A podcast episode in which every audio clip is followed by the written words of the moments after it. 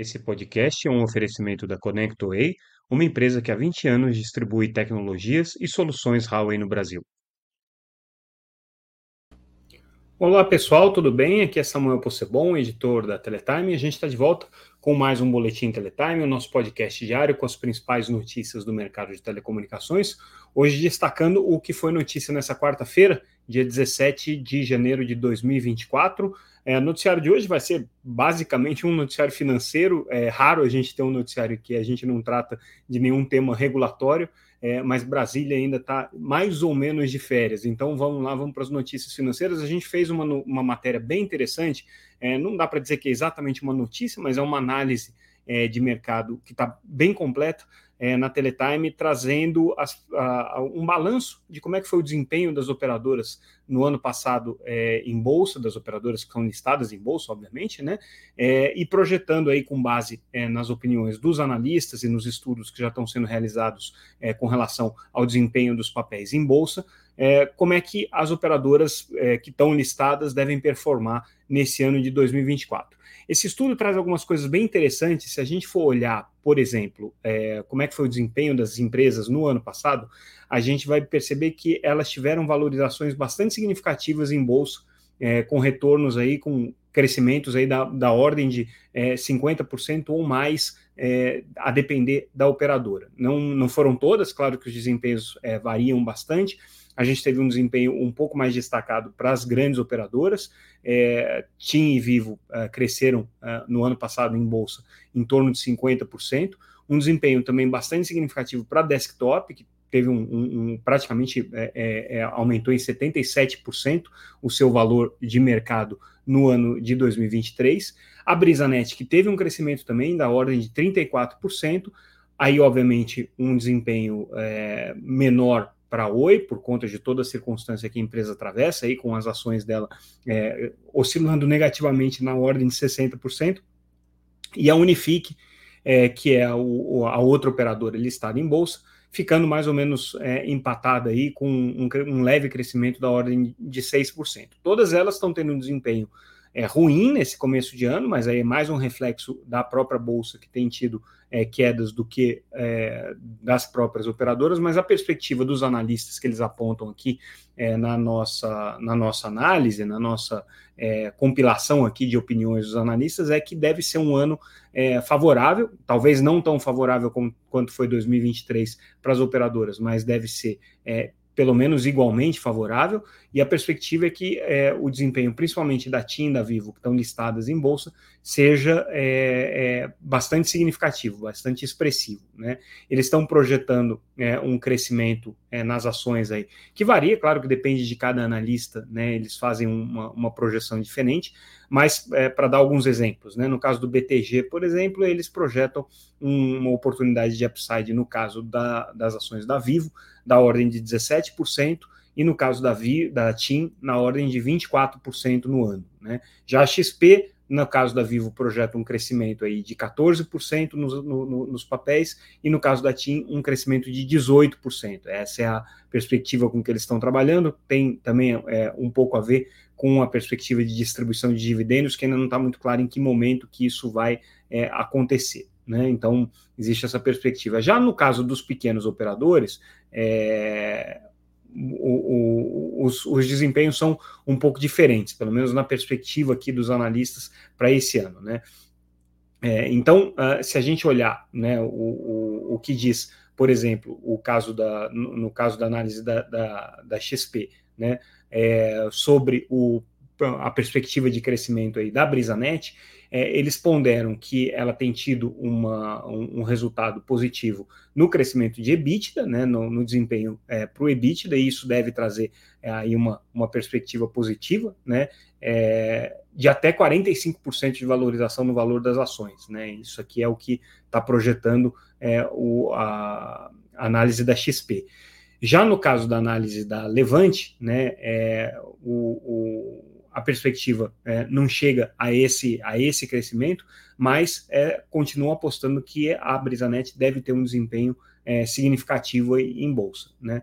É, existe, obviamente, uma, uma, uma no caso da, da, das pequenas operadoras, uma dúvida em relação a como é que vai ser o desempenho delas é, no caso do mercado de 5G, né, que é o que está consumindo hoje mais caixa delas e que está fazendo com que elas não cresçam. Por outro lado, elas estão mais focadas na rentabilidade. Então, nessa análise que a gente faz bem completa, os analistas colocam a perspectiva para cada uma das operadoras e o que a gente pode dizer é que se 2023 foi um ano realmente muito bom para as operadoras em bolsa, 2024 não deve ser tão bom, mas ainda com perspectivas positivas na visão dos analistas, e obviamente nesse momento, começo de ano, ainda tem muita água para rolar debaixo da ponte da economia é, e da conjuntura é, é, que rege aí os, as expectativas e as negociações em bolsa.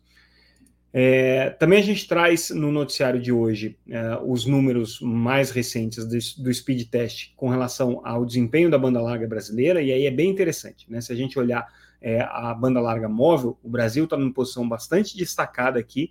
É, claro que, né, comparado com outros mercados, ainda é, nem tanto, mas assim, é, já consegue trazer uma perspectiva de crescimento no ranking de velocidade nos países com banda larga móvel é, é, que já tem implementado o 5G. O Brasil aí subiu é, cinco posições, hoje está em 47 entre aqueles países com velocidade mais rápida, mas aí somando todas as tecnologias, né?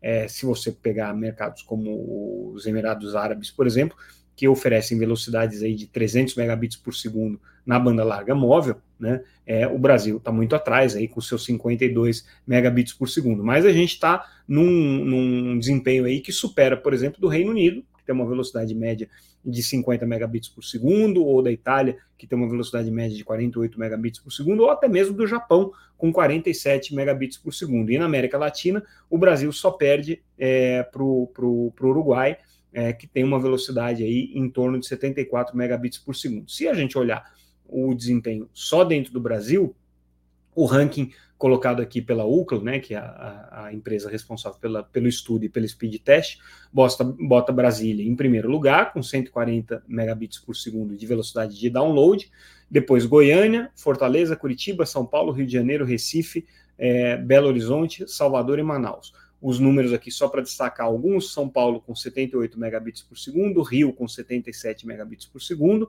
é, Brasília, como eu já disse, lidera com 142 megabits por segundo, e entre essas cidades, Manaus, que é a representante da região norte, está em décimo, com 43 megabits por segundo. Quando a gente olha é, a lista de é, cidades aqui que lideram em upload, Brasília também está em uma posição destacada.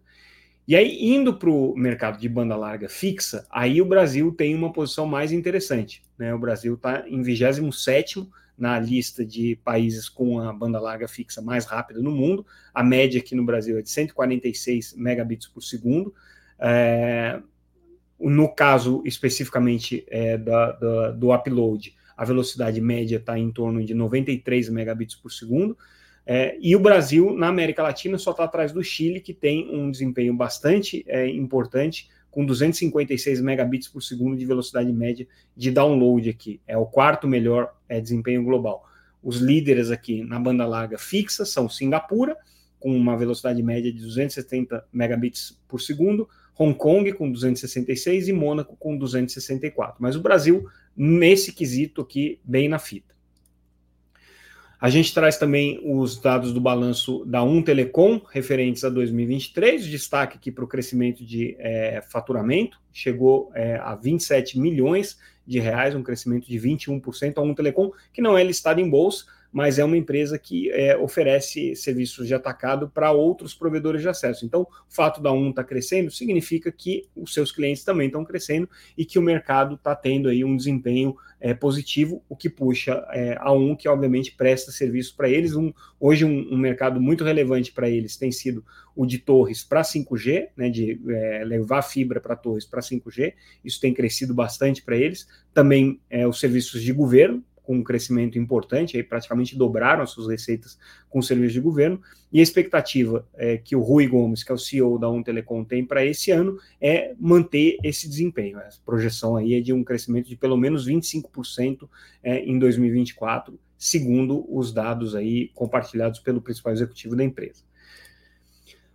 Aí a gente fala um pouco do mercado europeu. A Telefônica, é, que é sócia da Vivo aqui no Brasil, controladora da Vivo no Brasil, conseguiu captar em bondes verdes, né, que a gente chama de green bonds, é, um valor de 1,750 é, bilhões de bilhão de euros é, em papéis com essa natureza. São papéis que são vinculados a investimentos, é, até 40% desses investimentos é, em projetos que tenham apelo de sustentabilidade né, que possam trazer, é, contribuir para que a empresa consiga atingir as suas metas de projetos é, sustentáveis. É, já não é a primeira vez que a Telefônica faz isso. Ano passado ela fez captações em green bonds também com resultado bastante positivo e agora consegue ter é, uma, uma um, um, lançamento desses bonds com uma demanda, inclusive, três vezes maior do que eles estavam colocando. Até aumentaram um pouquinho é, a oferta, mas o desempenho aqui, segundo né, divulgado pela Telefônica, é, superou as expectativas aqui bastante e eles conseguiram uma captação significativa. Essa operação vai ser concluída agora no dia 24 de janeiro, mas 1,75 bilhão de euros é um valor é, bastante relevante aí de, de capitalização da empresa. A gente traz também uma notícia importante: o projeto é, de banda larga no Rio de Janeiro é realizado pela, pelo Instituto Rio Metrópole, né, pelo IRM, é, para a construção de uma infovia metropolitana que vai receber é, um milhão de dólares de investimentos, mais é, da agência é, norte-americana para comércio e desenvolvimento, a USTDA ou USTDA. Por que, que é importante isso daqui? Né? Veja que o governo norte-americano está fazendo um investimento num projeto de banda larga é, para uma infovia que tem como propósito atender a população carente, né? São cerca de 12 milhões de habitantes aqui atendidos por essa infovia, mas também é, oferecer acesso a serviços interconectados de segurança. Obviamente, a gente não precisa nem dizer que esse projeto aqui é, do, do governo norte-americano é, tem uh, como, como prerrogativa né, a utilização de equipamentos que o governo norte-americano considera seguros. Né? Então, é uma forma é, de maneira é, bastante é, é, é, é transversal de conseguir colocar o, os interesses do governo norte-americano em linha com os interesses do governo do estado do Rio de fazer investimentos no, em redes de banda larga.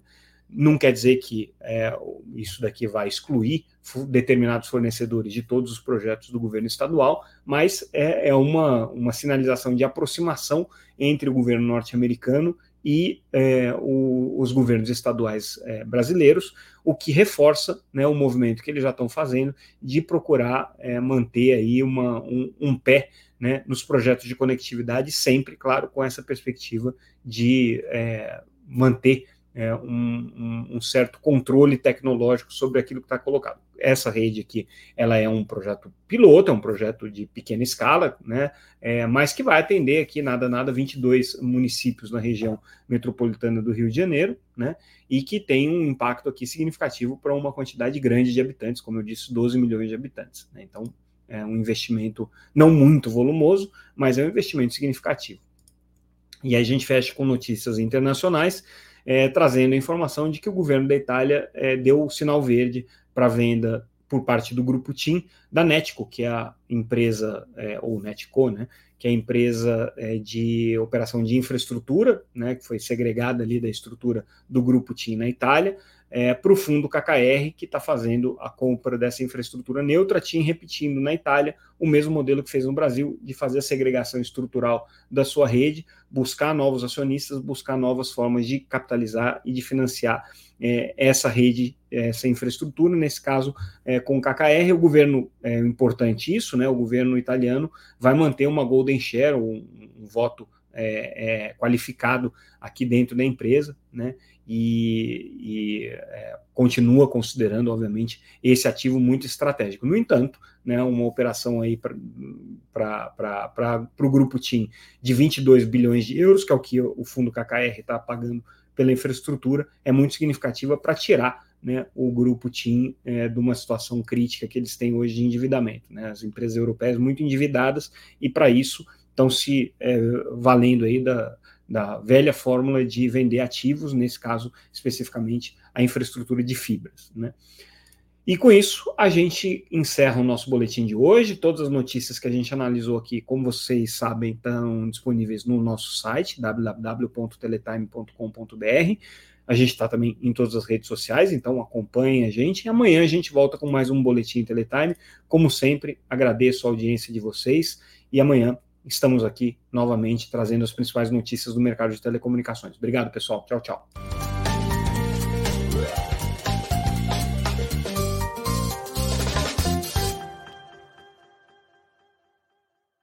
Esse podcast é um oferecimento da ConnectWay